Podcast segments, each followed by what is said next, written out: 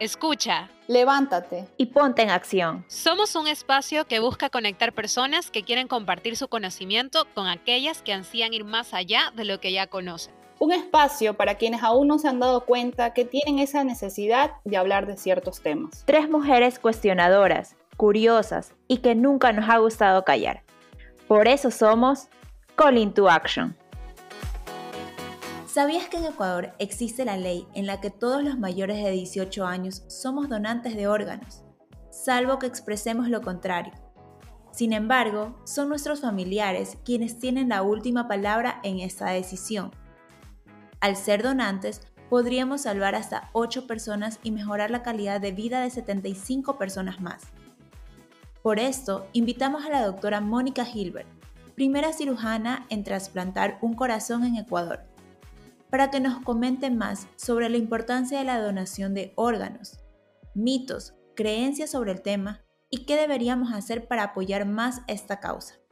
Te invitamos a seguirnos en Instagram como Calling to Action S, también en Twitter y a suscribirte en Spotify o Apple Podcast para que estés atento a todos los nuevos episodios que subimos todos los martes. En nuestras redes encontrarás contenido que resume cada episodio esto gracias a nuestro primer auspiciante Massive, una agencia enfocada en conectar marcas con personas para influenciar decisiones de compra. Iniciemos con el episodio. Hola doctora, ¿cómo está? Doctora Mónica, muchísimas gracias por ser parte de este llamado a la acción y por darnos la oportunidad de tener esta conversación con usted para tratar este tema, que es de donación de órganos y trasplantes. Pero antes eh, de ya iniciar al tema en sí, quisiéramos conocerla usted un poco más como persona, como profesional.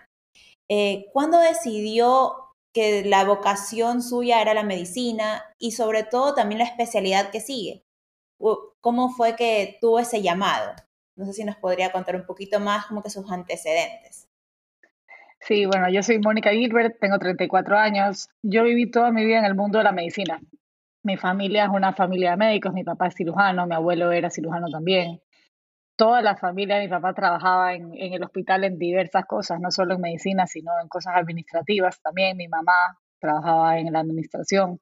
Entonces, para nosotros las conversaciones usualmente estaban relacionadas a la salud.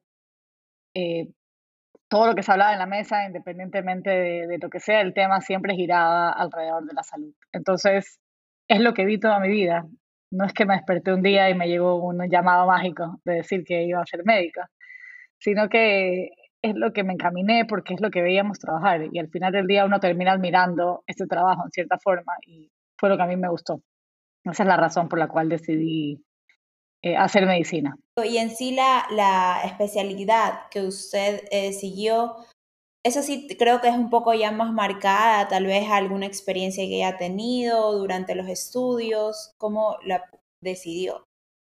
Sí, siempre me gustó hacer cirugía, eso sí lo tenía claro, porque me gustaba trabajar con las manos, siempre me gustó hacer manualidades y la idea de, de poder trabajar con las manos y pensar al mismo tiempo de cómo hacer algo, tomar una acción. No estoy diciendo que la gente que no hace cirugía no toma acciones, sino el, el hecho de trabajar y hacer procedimientos siempre fue lo que más me gustó. También elegí esa rama porque la vi. Estuve expuesta a ella mucho tiempo eh, desde que era, desde mis primeros años en medicina, porque es lo que más se hace en el hospital donde trabajo actualmente, donde yo iba siempre.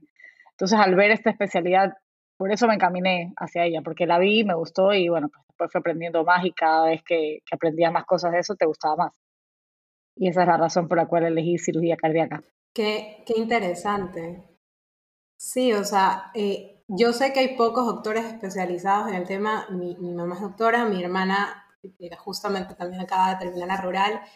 A mí como que me trataron de introducir en el tema y yo dije, no puedo. Incluso ingresé en algún momento a una cirugía y yo creo que primero es una vocación, porque a veces uno puede estar en familia de doctores y al final del día es una vocación. Eh, es interesante esta conexión de para los que estén escuchando el podcast y tienen niños, como incluso el tema de que los niños desarrollen temas de manualidades, nunca lo había relacionado a eh, una especialidad como cirugía, así que me pareció súper interesante esa conexión, o sea, la importancia de cómo incluso la familia puede ayudarte a tener una, una, una, una carrera, pero al final es vocación y, y sobre todo la especialidad que tienes, creo que, es muy impactante porque primero, igual eh, yo por lo que he conocido a través de mi familia, sé que igual es una carrera como en gran parte de las carreras de hombres, pero tener el atrevimiento de decir, no importa, me voy a esta especialidad,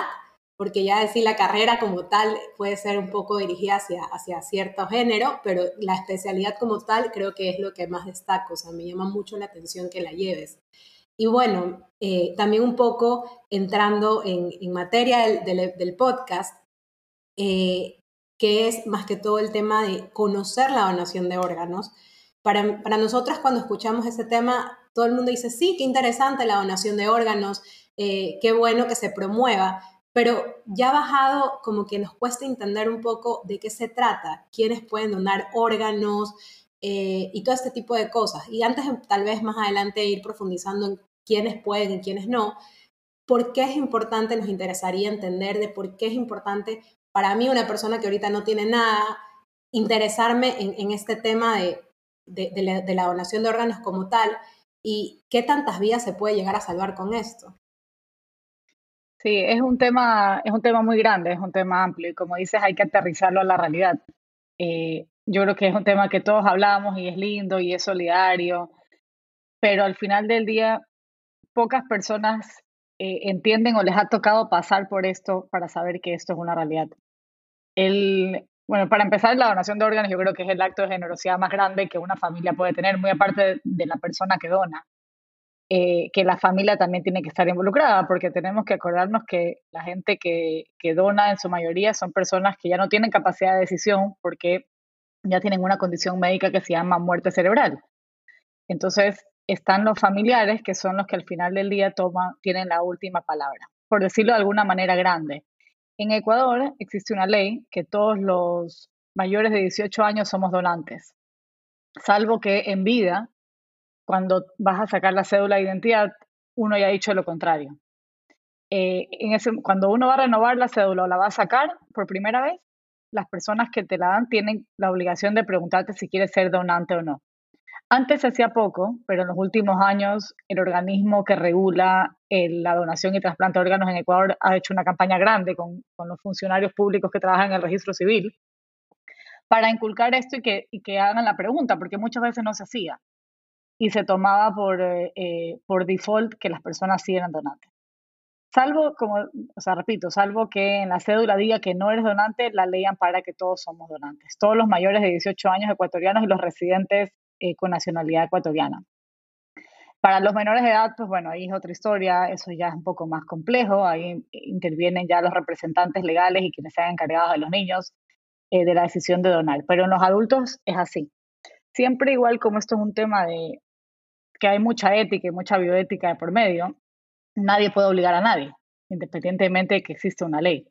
Entonces siempre existe la voluntad de la familia y por eso es que los que estamos metidos en, el mundo de la donación y el trasplante les pedimos a, la sociedad que le informen a sus conocidos y a su familia que si en algún momento desafortunadamente pasa algo y uno termina en estas condiciones, que la familia sepa que sí en vida quería ser donante, por más que lo diga en la cédula, porque hay que pensar que ese es un momento súper duro para la familia y les cuesta aceptar.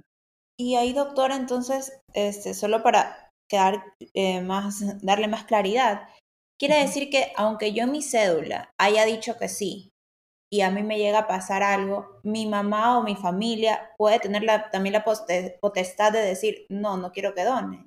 Usualmente pasa, pero la ley ampara a los centros médicos para igual realizar la donación. Pero como hablamos que esto es un tema de ética, uno muchas veces tiene que, que dejárselo a la familia.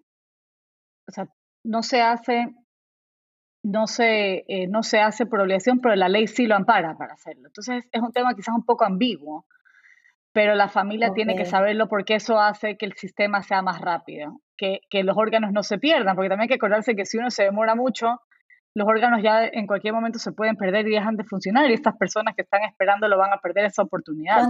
¿Cuál es el tiempo máximo para tomar la decisión? No, no hay un tiempo máximo, máximo. depende de, de cada familia, depende de cada proceso. Eh, toma, pero tiene que haber muerte cerebral. Pero tiene que haber muerte cerebral, claro. Esto, estos procesos no se inician hasta que la muerte cerebral no está certificada. Y eso se hace con diferentes métodos eh, de medicina, con evaluaciones de varios especialistas en diferentes horas. Hay muchos protocolos para hacerlo porque en eso uno no se puede equivocar. Entonces ese es un proceso que dura mucho tiempo, pero ya cuando se certifica que existe un donante que tiene muerte encefálica o muerte cerebral, ahí empieza la conversación con la familia. Y ese es el momento que toma más tiempo porque cada familia tiene su duelo diferente, cada familia lo asume de forma diferente. Entonces, lo que nosotros pedimos, que por más que exista una ley, siempre la familia está involucrada. Entonces, siempre les pedimos a la sociedad que les comuniquen a sus familiares y que sepan que si en algún momento tienen este, este caso infortuito, que nadie lo quiere tener, pero si en algún momento pasa, que la familia sepa que si era la voluntad nuestra de ser donante y que por algo dice en la cédula. Eso hace que los procesos sean más fáciles para todos, tanto para la familia como para las personas que están esperando un órgano. Y este proceso, es que estoy impresionada porque he descubierto, o sea, en tan poquitos minutos, como que me quedó muchísimo más clara la situación de donación de órganos. Eh, pero tengo una duda adicional, si indiferentemente de que esto suceda, tengan un paciente con muerte cerebral, eh, en cualquier centro médico, hospital, clínica, en ese tema no, tengo mucho conocimiento de cómo se le llaman a todos estos lugares, todos la administración de esos lugares eh, reconocen este caso y lo ponen en conocimiento como caso para eh, donación de órganos. Claro, es el deber de todas las, de todas las instituciones de salud en reportar cuando alguien tenga un posible donante. Nosotros tenemos que reportar a una entidad gubernamental. Esto no es que se hace, eso es algo que es importantísimo entender que mucha gente muchas veces genera confusión, dice, ah, no, porque ellos lo hacen por, por tal motivo, tal interés. No, la realidad es que los hospitales hacen, cumplen con informar. Nosotros cuando tenemos un paciente en el que ya desgraciadamente no se puede hacer más y tiene eh, muerte cerebral, lo que hacemos es reportar al INDOT, que es el Instituto Nacional de Donación eh, de Órganos y Tejidos. Ellos son los encargados de regular todo esto y ellos se encargan del resto de cosas. Nosotros nos encargamos del cuidado médico, pero ellos se encargan del resto de logística, de, conversar muchas veces con la familia, de explicarles a la familia este proceso que muchas personas no saben. Ellos se encargan de certificar si son donantes o no, porque eso solamente lo pueden revisar ellos a través del registro civil. Eh, los médicos y los hospitales, independientemente de si sean de la red pública o de la red privada, no pueden verificar eso porque esta es información que se maneja eh, de forma confidencial. Entonces, eso ellos lo regulan todo. Pero como tú preguntabas, sí, todos, todos los hospitales y centros de salud tienen la obligación de reportar estos pacientes. Más que una obligación, creo que es un deber que tenemos, porque muchas veces no se hace por desconocimiento. Eh, pero sí en los últimos años, que han habido muchas más campañas, las personas sí reportan más y sobre todo porque hay muchas personas en lista de espera esperando un órgano. Entonces, mientras más se reporta, pues más chances para estas personas en tener una nueva oportunidad de vida. Doctora, y una consulta. Sé que aquí en Ecuador tenemos la ley que todos somos donantes de órgano, a menos que no digamos eh, expresamente que no queremos hacerlo al momento en el registro civil.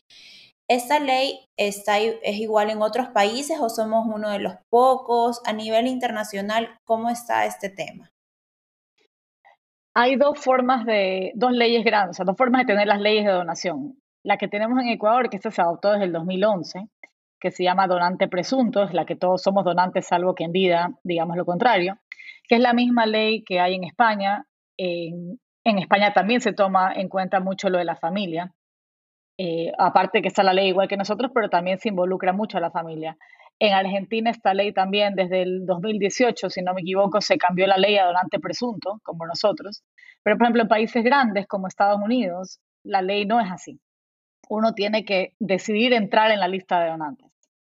Ahí es al contrario, ahí nadie es donante, salvo que tú vayas y digas, cuando vas, en Estados Unidos es cuando uno va a sacar la licencia o también algún documento de nacionalidad, ahí te preguntan, o que tu familia diga que sí en el momento que esto pase.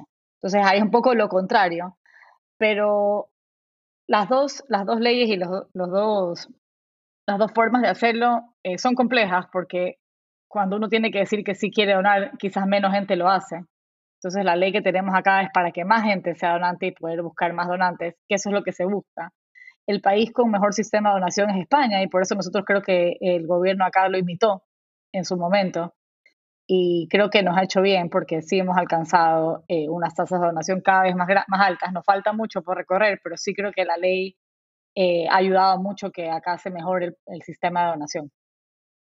Claro, o sea, al menos así podemos tener una piscina más grande de posibles donantes. Aún así se hace la pregunta al familiar y todo, pero por lo menos sí se puede considerar más opciones, ¿verdad? Exacto, ese es el objetivo. Eso estamos hablando de cuando son donaciones de alguien por muerte cerebral. Pero también existen donaciones en las que se puede hacer en vida, porque normalmente uno piensa cuánto se dona en eh, órganos es, ah, porque falleció. en esos casos son ciertos órganos, cuáles o cómo. Sí, la donación en vida es un tema diferente a la donación de la que estábamos hablando ahorita de muerte encefálica. Hay ciertos órganos que sí se pueden donar en vida, por ejemplo, el riñón, un segmento del hígado. En algunos países, eh, un segmento del pulmón también se puede donar en vida. Lo más común es el riñón. Eh, esto se puede hacer en Ecuador, sí. Eh, es un tema que tiene que pasar por mucha evaluación de médicos. Lo, tanto el donante como el receptor tienen que pasar diferentes evaluaciones, no solamente médicas, sino también psicológicas porque se tiene que comprobar que ninguna de estas dos personas lo esté haciendo con ningún otro interés más que salvar eh, la vida del donante. ¿sí? Eh, también tienen que ser eh, relacionados, familiares o personas, por ejemplo, que estén casados, que tengan unión libre, que tengan algún tipo de relación. Todavía no está muy desarrollado lo que se llama donantes cruzados en Ecuador, que es como el intercambio de parejas, por decirlo de alguna forma. Si yo, yo soy compatible con el receptor, eh, perdón, con el sí, receptor de otro conocido y es, el familiar de ese conocido es compatible con el receptor de mi familia, pues se cambian como los órganos, por decirlo de alguna forma. Eso acá no está muy desarrollado, pero sí se hace en otros países y se llama donación cruzada. Sí, entre yo lo he visto en vivos. Series. Sí, se hace, es muy bueno. Es muy bueno y es justamente para aumentar esta posibilidad. Se hace mucho con el trasplante renal, pero como es una cuestión en vida que también puede generar, eh, no sé, puede haber ciertos conflictos de intereses por otras cosas, hay mucho cuidado en elegir a los donantes y a los receptores, eh, hay muchos papeles y muchas cuestiones legales que se tienen que dejar claras antes para evitar que exista cualquier inconveniente después. No inconveniente médico, porque eso, se, eso es otra evaluación, sino inconveniente de intereses. De inconveniente en medio también de la decisión, porque yo, bueno, en la serie que vi era que una persona le donaba a la otra y justo la otra que tenía que también recibir la donación ya se arrepintió. Entonces se perdió esa pata. También, claro. puede, puede, pasar todo. Sí, es, medio complicado, pero ahí estamos hablando de donaciones entre familiares o esposos. ¿Existe también tal vez algún listado en el que yo, digamos, soltera o, persona sola, quiero ser muy altruista y quiero que me consideren como posible donante en caso de que requieran? Así yo no conozco a esa persona. Como donante de órganos, eh, me atrevería a decirte que todavía no. No, no es que tú dices, bueno, yo me voy a poner en lista para donar un riñón si alguien lo necesita. Eh, eso me atrevería a decirte que no existe. Eh, pero sí, por ejemplo, para donantes de, eh, de células como sangre o de médula ósea, cuestiones así, en otros países, en este país no.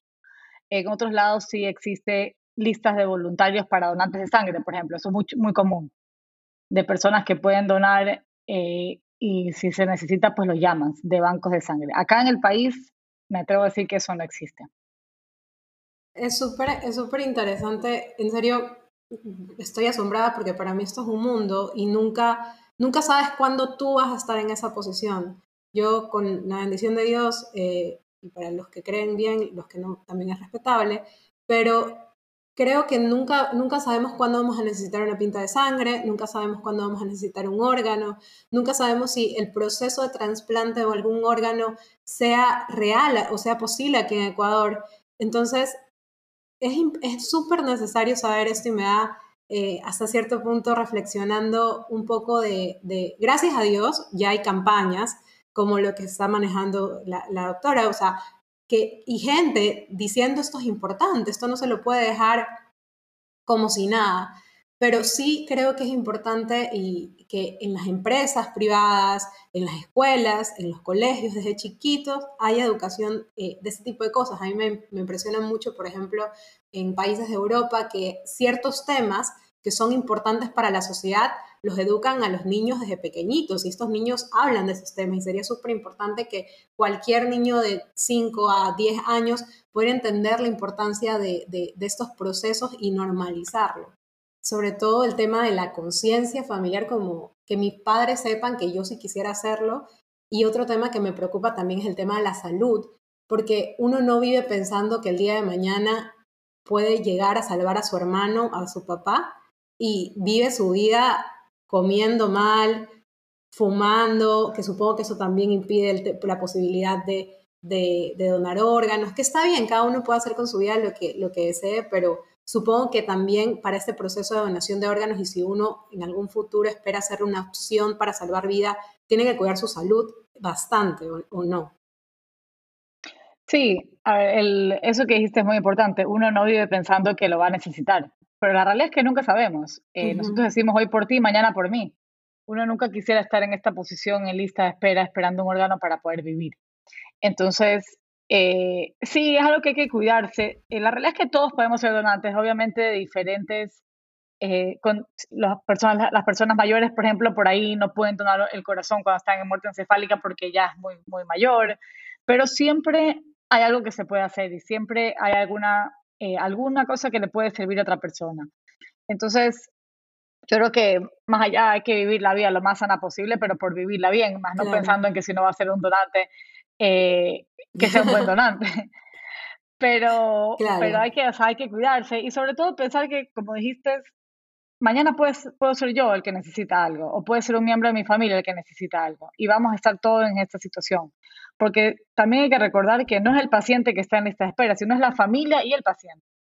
Porque hay que vivir con un paciente que está en esta espera, todos los días esperando que lo llamen para decirle, mira, llegó el órgano que necesitabas.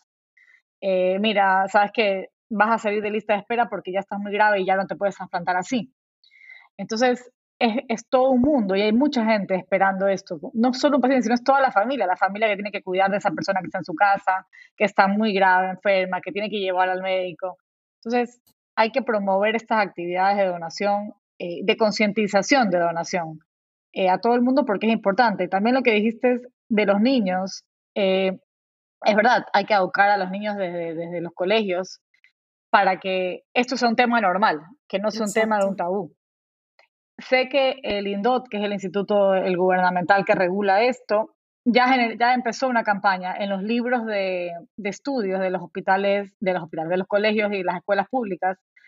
Eh, ya está incluido el tema de donación de órganos, justamente para concientizar a los niños desde chicos a que esto sea un tema normal, un tema que se hable como que si no fuese nada extraordinario, sino que sea algo del día a día. Y eso es lo que nosotros queremos llegar a hacer, eso es lo que queremos copiar de países como España, que, que es normal hablar de la donación de órganos allá. Eh, acá todavía es como muy, no sé, es un tema muy, eh, muy mediático, eh, muy tabú y que hay mucho desconocimiento. Y hay muchos mitos también dentro de, entonces por los cuales las personas no quieren donar y se abstienen a la donación, a poner que sí en su cédula de identidad. Eso, eso es súper interesante. Más o menos, si usted nos puede decir alguno de los mitos que haya escuchado que para poder como que romper esos mitos y aclararlos aquí en caso de que alguien los tenga. Podemos conversar una hora entera de mitos, si quieres. Eh, bueno, de, de los así que más hemos escuchado, el primero que si te pasa algo, si tienes un accidente, por ejemplo, en, un auto, en un carro, y te encuentran los bomberos, que no te vamos a salvar porque eres un donante. La realidad es que si no te pudieron salvar ahí y no llegas a un hospital, tampoco vas a ser donante. Eh, los médicos siempre buscamos primero salvaguardar la vida de las personas, más allá de buscar donantes, ¿sí? que es lo que las personas piensan. Eh, y también hay que pensar que los donantes tienen que estar en hospitales, en centros de salud, no pueden no es que encuentran a alguien en la calle automáticamente es donante. Lo mismo que pasó con las cárceles. muchas, tuvimos muchas preguntas en los momentos de las tragedias que ocurrieron en las cárceles de la ciudad, de que por qué, si estas personas habían fallecido ahí, por qué no podían ser donantes. Porque esas personas ya ni siquiera calificaban como donantes, porque no llegaron a un hospital. Entonces, no fue eso la muerte encefálica. Fue no fue una muerte, encefálica, exactamente. Exactamente. Entonces, ese es un gran mito que las personas piensan que si tienen un accidente y alguien sabe que es donante, pues nadie los va a salvar. La realidad es al contrario. Uno tiene que primero salvar a la persona y después, si a pesar de todos los esfuerzos que se han realizado, no, no se lo pudo salvar y que tiene muerte encefálica, ahí pudiese ser un donante. Pero no todas las personas son donantes tampoco cuando llegan al hospital. Entonces, es más difícil de lo que las personas piensan que puede haber un donante. Ese es creo que uno de los mitos. Y el otro mito, y más que un mito, es como una creencia que también es muy frecuente, es que las personas dicen que quieren ser enterradas enteras, eh, o sea, en cuerpo entero, cuando alguien fallece, los familiares. Eh, la realidad es que cuando uno es donante, es responsabilidad de los equipos médicos que trabajan en la donación. Es como que el paciente haya sido sometido a una cirugía.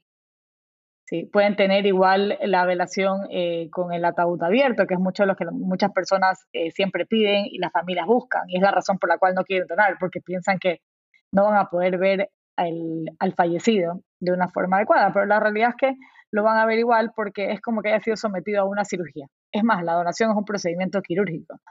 Entonces, los equipos, eh, los equipos de, de ablación y de donación son responsables de mantener al donante como si fuese un paciente como todos los que tenemos.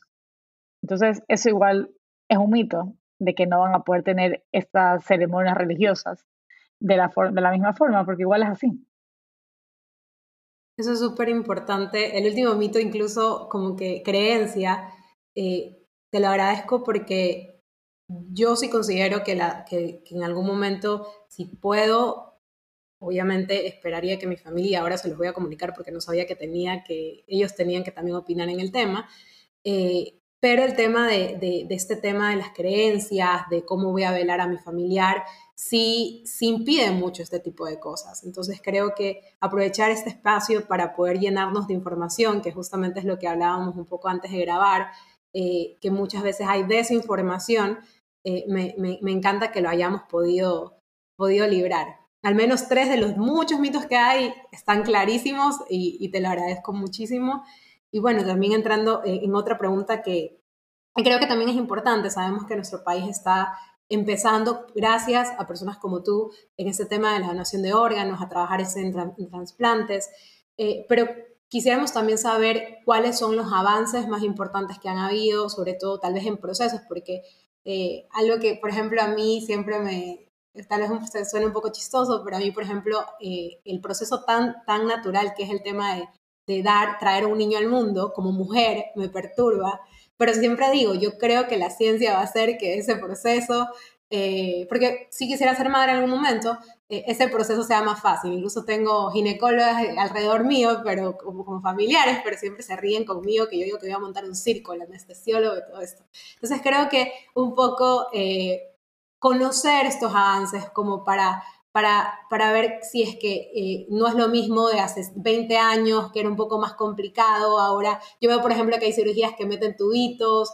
Eh, ¿Qué tanto van esos avances, por, por un lado? Y otra pregunta que también se me viene a la mente es, ¿cuáles son estos países, por ejemplo, si es que en algún momento llegamos a tener una situación de necesitar una donación y que tal vez em, en Ecuador no se pueda?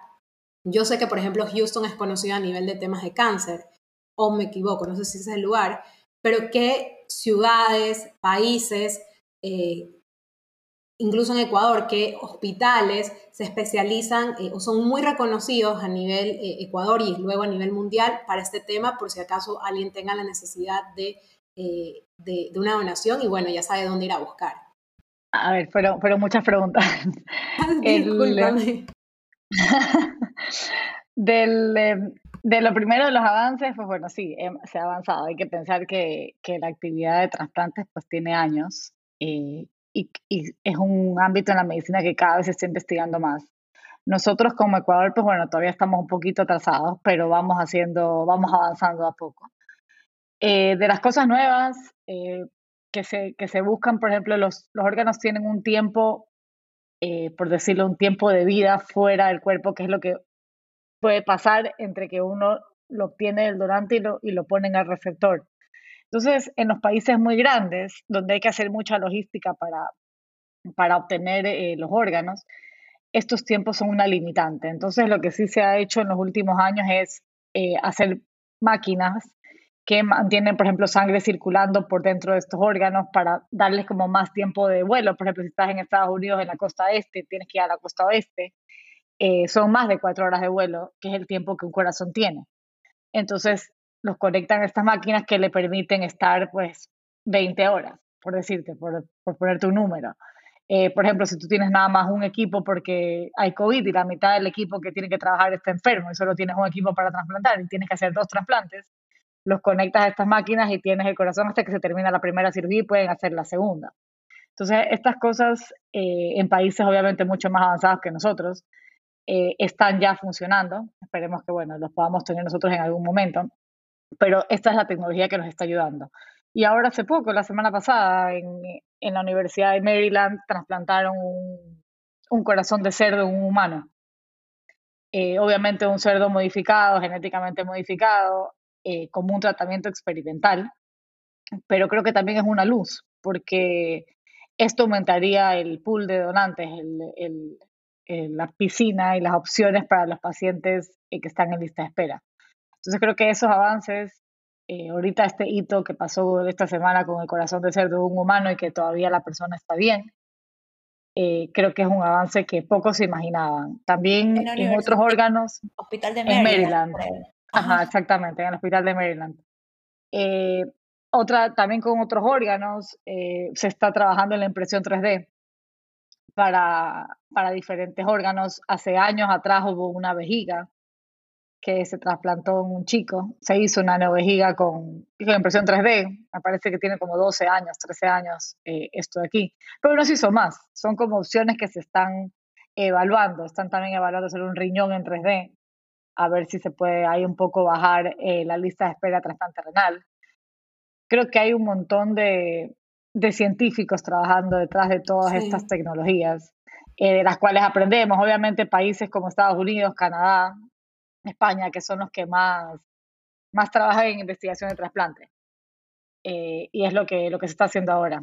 Ahorita creo que el mundo va hacia los órganos de los animales, como lo que pasó esta semana, y, sobre, y de las máquinas artificiales para mantenerlos, para mantener eh, eh, y para mejorarlos también, porque a veces los órganos no son tan buenos para trasplantarlos en ese momento, pero si uno los recupera, por ahí sí pueden ser una buena opción. Entonces también hay estas máquinas que uno eh, le da como tratamiento al órgano hasta que esté bien para poderlo trasplantar. Entonces, eso, creo que eso es lo que está ayudando y eso es lo que vamos. Nosotros aquí en el país todavía no tenemos nada de eso. Claro. pero bueno, la idea es empezar a, a trabajar y a ver qué, qué, se puede solucionar. Acá tenemos la ventaja de que somos un país chico, eh, con distancias cortas, que sí nos, eh, nos da la oportunidad de hacer bueno, más cosas que en otros lados, países mucho más grandes, no se pudiera. Claro, y ahí tengo algo que me asombra muchísimo, porque así como están los médicos, también tenemos a las personas que están detrás, como que la, gente que hace todo toda esta investigación, o sea, yo tengo una amiga que estudia ingeniería biomédica, está haciendo su maestría, no, su, está en un hospital de Harvard en, en Boston y está haciendo trabajos de nanotecnología para, creo que lo último que fue que me comentó era un tema de, para facilitar y entender el, el, tema de los, de, los, de los tejidos para ver cómo, bueno, un tema de cómo aportar el cáncer de páncreas, ella es la científica.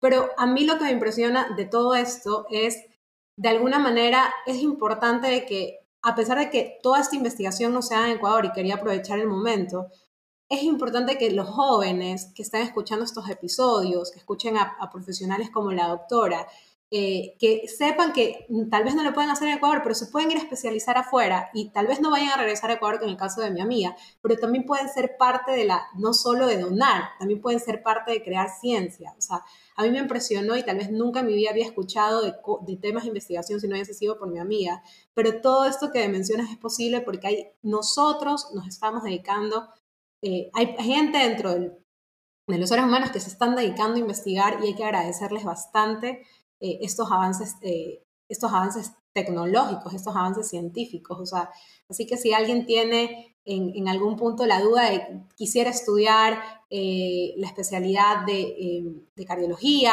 pero es difícil, ya tenemos mujeres aquí que lo están haciendo como la doctora, o quisiera ser científica, pero tal vez me, me da miedo, ya yo conozco a una científica ecuatoriana que fue a estudiar a Estados Unidos, luego fue a estudiar a París, tiene 27 años y está haciendo ciencia en, con una de las mejores universidades del mundo, Harvard. Entonces, la donación de órganos, que es un tema que parece sencillo, también necesita de, nosotros como darnos la oportunidad de, ser profesionales en estos campos. O sea, tal vez no fue mi caso, yo no me dediqué a estas cosas, pero sí motiva a, a las personas que escuchan esto, que si les interesa, investiguen y se lancen también a ser parte de, de, esta, de este mundo. Sí, en la, parte de, en la parte de medicina hay mucha investigación detrás. Eso que dices es verdad. Hay personas que dicen, a mí me encanta la medicina, pero la verdad que nunca me vería trabajando en un hospital. Bueno, hay un montón de carreras afines, como ingeniería biomédica, como administración de salud, eh, que todas trabajan eh, en lo mismo, todas, todas tienen el mismo enfoque. La investigación en medicina es increíble, como dices, en, en países más grandes, en Estados Unidos, eh, el research, hay carreras de eso únicamente. Ellos eh, incentivan a que los médicos hagan un par de años de research y después eh, se dediquen a la medicina como tal. Hay personas que solamente que hacen las dos cosas, que trabajan en la parte asistencial, por ejemplo, como yo, y que después en las tardes se dedican a trabajar en investigación. hay becas para eso, hay o sea, concursos para, para presentar los proyectos como thinking tanks y que, y que después estos proyectos se hagan realidad. Eh, hay mucha tecnología detrás de todo, de todo lo que es medicina, eh, de todo lo que es trasplante. Siempre se está investigando eh, para hacer las cosas más fáciles y más sencillas de lo complejas que ya son. También hay personas que uno no los conoce y ahorita que conversabas de eso, de gente que no los ven, que solo ven a los médicos, que trabajan detrás de la logística de todo esto si te pones a pensar quién se encarga de armar la logística, de que todos los equipos lleguen a la misma hora, de que los aviones estén listos, de que los taxis estén listos, de que las ambulancias estén esperando a los equipos, de llamar a los receptores, de coordinar los laboratorios, de, hay un montón de gente detrás de, de todas estas cuestiones de trasplante, personas que, que son héroes anónimos que nadie, nadie los toma en cuenta. Eh, por ejemplo, el personal de, de logística del INDOT, Nadie sabe que existían. Pero ¿quiénes crees que están detrás haciendo toda la papelería, hablando con las familias, conversándoles que, que eso se puede pasar, eh, que esto es un momento difícil, después de encargarse de ver que los órganos sean compatibles con qué receptores de qué hospitales y después llamar a los hospitales y hablar con los otros y coordinar una hora, ir a recibir a los médicos a tal ciudad y que vengan. Hay esta gente que, que uno siempre le agradece y yo digo en este momento, por ejemplo, yo soy la cara de mi equipo, pero detrás de mi equipo yo tengo como más de 100 personas trabajando, trabajando todos con el mismo fin, todos con el, con el mismo objetivo. Entonces, hay mucha gente que, que trabaja tras bastidores y que son extremadamente importantes y que también se pueden dedicar a hacer eso. También eh, puedes trabajar en, en la parte de donación y trasplante desde hacer campaña. Eso ya es mucho, es mucha ayuda, desde contarle a tu familia que viste una noticia y que, y que te quieres interesar más en el tema, desde ir a darles clases a los niños y contarles que esto puede pasar y que en algún momento alguien se puede salvar con esto. Entonces, esas cosas chiquitas que no necesariamente tienes que ser el cirujano que trasplanta, pero las enfermeras que los cuidan, los residentes que cuidan a los pacientes también, los laboratoristas, los técnicos de imágenes. Que contribuyen a este mismo fin, o sea, son parte de un equipo enorme que, que trabaja. Son parte de un equipo enorme de gente que, que todos tienen el mismo fin. O sea, yo es como cuando me preguntan, orquesta. es literalmente una orquesta. Si hay alguien que falta, sí pasa algo. O sea, no es que son, son ahí que están extras. No, cada uno. Digo que no es solo personal de la salud, sino también la gente alrededor. O sea, el, el, que maneja la ambulancia, el piloto que maneja el avión que te lleva, el que se encargó de que la hielera tenga el hielo indicado y, las fundas para poner las cosas, el instrumentador que te, que te acompaña a la cirugía para que todo esté en orden. Hay muchísima, muchísima gente detrás de cada una de estas cirugías, no solamente los doctores, y peor las personas piensan que solamente los cirujanos. No, esa es la mejor parte porque es la parte que más adrenalina tiene y a todos nos gusta. Pero la realidad es que el trasplante va más allá de eso, va más allá de una cirugía. El trasplante va desde antes, desde la evaluación de los pacientes y el seguimiento después. Porque no es que listo, te trasplantaste y ya estás. te trasplantas y tienes que seguir un tratamiento médico para poder vivir de la forma adecuada. Obviamente una mejor calidad de vida, pero hay que tener unos cuidados muy, eh, muy específicos para después. Y alguien se tiene que encargar de cuidarlos. Entonces, hay mucha gente involucrada atrás de, de todos estos procesos. Claro, muchas gracias de verdad, doctora, por abrirnos los ojos a esta realidad de que primero tenemos que comunicar comenzar a tocar este tema, hablarlo. Eh, ese creo que es nuestro llamado en este episodio de cada uno de nosotros, de no solo decir como que, bueno, está en mi cédula, si algo me llega a pasar, ahí está. No, conversémoslo con nuestros familiares, ellos tienen que saber nuestra decisión, pensemos en qué decisión queremos, no solo dejemos a un funcionario del SRI o, perdón, del, del registro civil a que diga sí o no, seamos nosotros conscientes de esa decisión y qué es lo que implica, eh, comuniquémosle, informémosle a nuestras familias para que la decisión sea mucho más fácil en caso de que tengan que tomar esa decisión.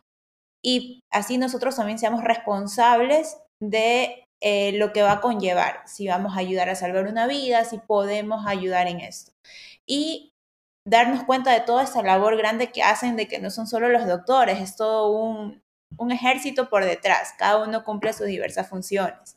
Y ya como para también cerrar un poco el episodio, doctora, no sé si nos puede ayudar con consejos eh, para, o más que consejos, sino tal vez algún, eh, eh, se me olvidó la palabra en español, lo siento, algún advice, como que sí, es un consejo, aquellas personas que no se atreven a ser donantes, que lo están analizando, no están tan seguros aún de la decisión, eh, ¿qué le podríamos decir, además de todo lo que ya hemos dicho en este momento, la verdad? Eh, que piensen que, bueno, para un donante puede salvar hasta 8 personas y puede mejorar la calidad de vida de más de 75. 75, o sea, es un número bastante grande. Y que al final del día los órganos no se van al cielo, los órganos se quedan en la tierra y deberían de ayudar a las personas. ¿sí? El, independientemente de las creencias, de las religiones, yo creo que es como continuar con una cadena de vida. Eh, para las mismas familias que pasan por estos momentos tan duros y que tienen que de alguna forma apoyar o aceptar esta decisión de la persona que, que fallece, es pensar que un pedacito de esa persona va a vivir en diferentes, en distintas otras personas y que les va a ayudar a cinco personas, a seis personas o a 70 personas, si es que todos los todos los órganos y tejidos pues son eh, recibidos por alguien. Entonces creo que eso es lo que yo más les diría, que, que, piensen que los órganos se quedan aquí en la Tierra y deberían de continuar con la cadena de la vida, que al cielo no van y hay muchas personas que se pueden ayudar con eso. Los invitamos a sentarse en familia y conversar sobre la decisión de ser donantes de órganos. Es importante tocar este tema y recordar que esta decisión podría salvar varias vidas. No nos dejemos llevar por mitos o creencias que no son reales al final y tomemos nuestra decisión con mucha claridad y responsabilidad. Y ahora, ¿qué vas a hacer tú?